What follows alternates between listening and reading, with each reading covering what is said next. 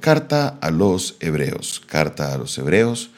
Vamos a continuar con este maravilloso estudio de la Carta a los Hebreos. Carta a los Hebreos capítulo 9. Carta a los Hebreos capítulo 9, versículo 11 en adelante. Carta a los Hebreos capítulo 9, versículo 11 en adelante. Y dice la palabra del Señor de esta manera.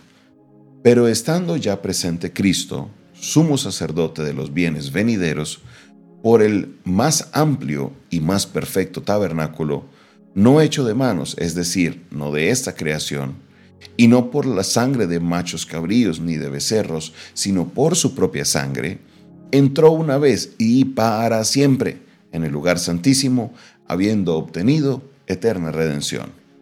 Porque si la sangre de los toros y de los machos cabríos y las cenizas de la becerra rociadas a los inmundos santifican para la purificación de la carne, cuanto más la sangre de Cristo, el cual mediante el Espíritu Eterno se ofreció a sí mismo sin mancha a Dios, limpiará vuestras conciencias de obras muertas para que sirváis al Dios vivo.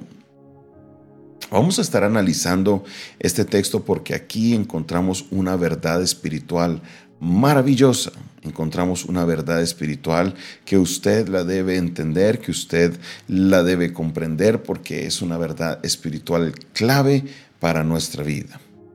Nos está diciendo el, el autor de la carta a los hebreos de que todo lo que sucede en el tabernáculo, todo lo que el sistema antiguo representaba, todos aquellos elementos eran como una ilustración para todas las cosas que iban a suceder al tiempo de hoy.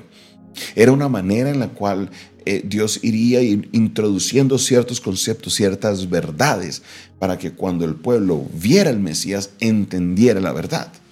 Y eso ha sucedido con nosotros, aquellos que les gusta aprender, entender un poco de la Biblia, nos damos cuenta que hay un paralelo muy grande en todo lo que hay en el tabernáculo con toda la obra de nuestro Señor Jesucristo.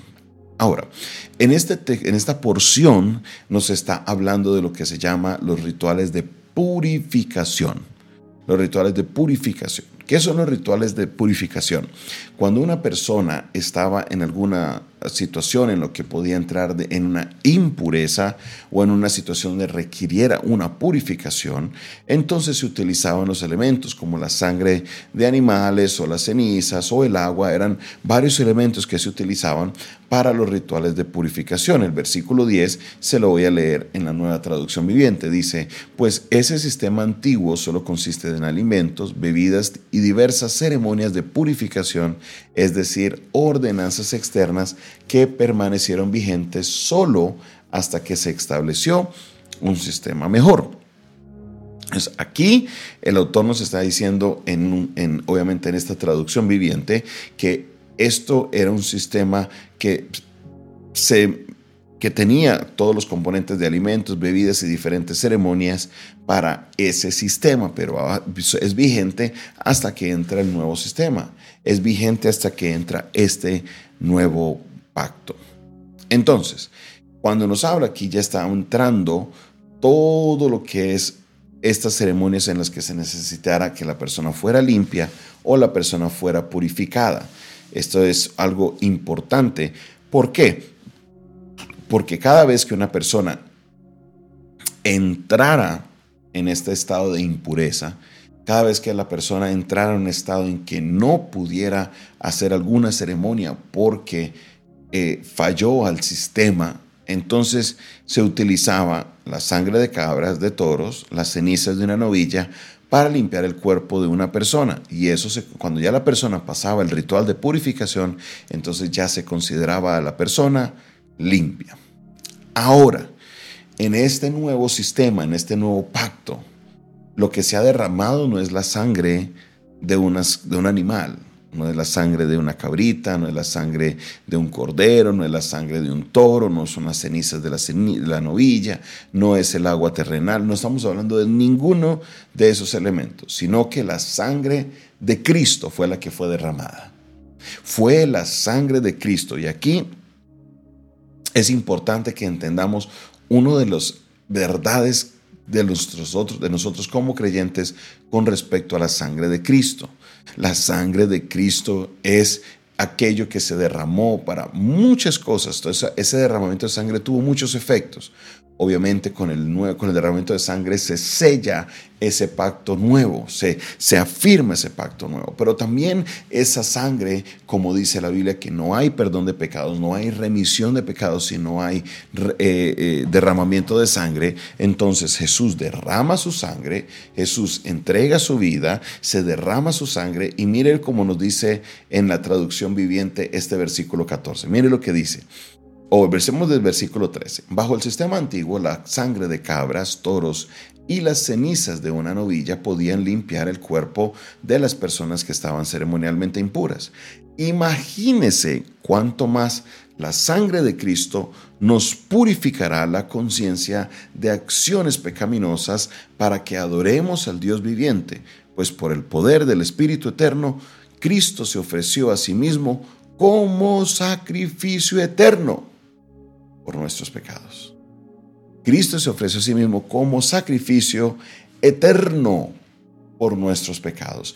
Esto es maravilloso, porque no solamente Jesús es mi sumo sacerdote, no solamente Jesús es quien va e intercede y es el, el que interviene, es aquel que es nuestro intermediario, nuestro mediador. No solamente Jesús es este mediador que está entre Dios y nosotros los hombres, sino que Él a la misma vez, Él es el sacrificio y la sangre de Cristo como cordero limpia nuestros pecados, pero como la sangre de Cristo es superior a la de un animal, entonces el Señor no hay necesidad de hacer más sacrificios, sino que de una vez por todas nuestros pecados son perdonados y nuestras mentes son purificadas para alejarnos de toda obra de maldad. Uy, aquí es donde entra un poquito la parte compleja. ¿Por qué, pastor?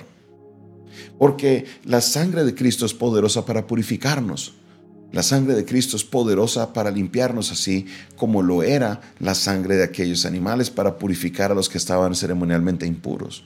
Pero el texto está diciendo que la sangre de Cristo es superior. La sangre de Cristo es superior. Y como es superior, no solamente limpia nuestras conciencias, sino que limpia también nuestras vidas para prevenirnos de hacer cosas que antes hacíamos. La sangre de Cristo tiene poder y quiero que usted lo declare ahí. Dígalo conmigo, la sangre de Cristo tiene poder. Pero no ese poder muchas veces que tenemos que es como místico, que solo porque digo, uy, la sangre de Cristo y ya las cosas cambian. No, aquí estamos hablando de que tiene un poder, algo poderoso que puede purificar nuestras mentes y nuestras conciencias para que entonces no hagamos más esas obras que antes hacíamos. Y aquí es donde el tema se pone complejo porque muchas personas reciben a Cristo, dicen que aceptan el sacrificio de Cristo, dicen que la sangre de Cristo los ha purificado, pero continúan en su vida pasada, continúan en su vida pecaminosa. Y aquí el autor nos está diciendo, si la sangre de Cristo, o perdón, si la sangre de un animal nos podía purificar y el derramamiento de sangre de un animal podía perdonarnos de nuestros pecados, Ahora la sangre de Cristo primero nos perdona de nuestros pecados como un único sacrificio. No hay que estar presentando la sangre de Cristo o, crucificando a Cristo cada vez que pecamos. No, una vez y por todas. Se acabó el derramamiento de sangre, no más. Pero también número dos, así como la sangre de los animales purificaba, también la sangre de Cristo nos purifica nuestras mentes y nuestras conciencias. Entonces, hoy tienes que hacerte una pregunta grande y es, ¿cómo estás tú frente a las situaciones que te afectaban antes? ¿Cómo estás tú frente a las situaciones que antes te tenían esclavo? Porque la sangre de Cristo también me purifica mi mente, mi conciencia. Y si me purifica mi conciencia, entonces todo mi cuerpo también, toda mi mente, todo lo que yo hago queda también libre de aquello que antes me ataba en el pasado. La sangre de Cristo tiene un poder maravilloso es mucho más grande de usted invocar la sangre de Cristo cuando esté en la calle. Claro que uno lo puede hacer. Claro que la sangre de Cristo tiene poder. Pero la obra de Cristo en la cruz del Calvario por medio de su sangre ha purificado nuestras mentes, nuestros cuerpos y nuestros corazones para dejar atrás toda cosa que antes nos tenía atados. Así que usted desde hoy, si usted cree en el poder de la sangre de Cristo, su vida debe ser marcada en un antes y un después que aquellas cosas que antes te afectaban hoy ya no te pueden afectar. ¿Por qué? Porque la sangre de Cristo tiene poder y me ha purificado. Ha purificado mi mente y mi conciencia, porque ya no haré más esas obras pecaminosas de antes. Ah, oh, es que ahora soy santo y perfecto. No, claro que cometeremos algunos errores, pero eso que antes me afectaba, que antes yo era un borracho y me convertí a Cristo entre comillas, y que la sangre de Cristo entre comillas me limpió, pero sigo con la borrachera, eso no está correcto que antes yo luchaba con la mentira, mentía todo el tiempo y ahora me convierto a Cristo y sigo en lo mismo. No, eso no es correcto. Así usted tiene que analizar su vida, cómo eran sus prácticas antes de Cristo. Y claro, entramos a Cristo y seguimos, estamos en ese proceso de santificación, pero soy nueva criatura. Las cosas viejas pasaron y aquí todas son hechas nuevas. Que la sangre de Cristo purifique tu mente que la sangre de Cristo limpie tu vida, para que si no has sido transformado todavía, venga el Señor y te transforme, porque la sangre de Cristo tiene poder. Gracias Señor por tu palabra, gracias Señor por lo que nos enseñas el día de hoy, porque tu palabra es clara. Y Señor, mis prácticas pasadas ya no deben perseguirme el día de hoy.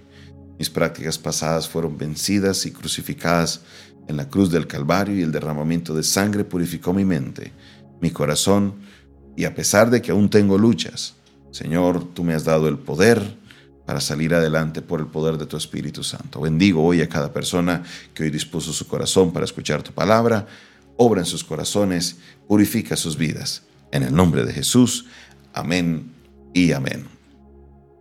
Esta fue una producción del Departamento de Comunicaciones del Centro de Fe y Esperanza, la Iglesia de los Altares, un consejo oportuno en un momento de crisis. Se despide de ustedes su pastor y amigo Jonathan Castañeda, quien les bendice en esta hora de la mañana y les invita para que primero que todo te suscribas a nuestro canal, dale ahí suscribirse, al ladito está la campanita, te le das clic a la campanita para que puedas recibir las notificaciones de nuestras transmisiones. También si quieres aprender un poco más de nuestro ministerio o te gustaría aportar una ofrenda para que otras personas, para que esto se pueda expandir y llegar a muchas más personas, escríbenos al 316 617 7888. De nuevo, 316 617 7888 o si me escribes fuera de Colombia solo le añades el indicativo que es más 57 y luego el 316 617 7888. Dios te bendiga, Dios te guarde,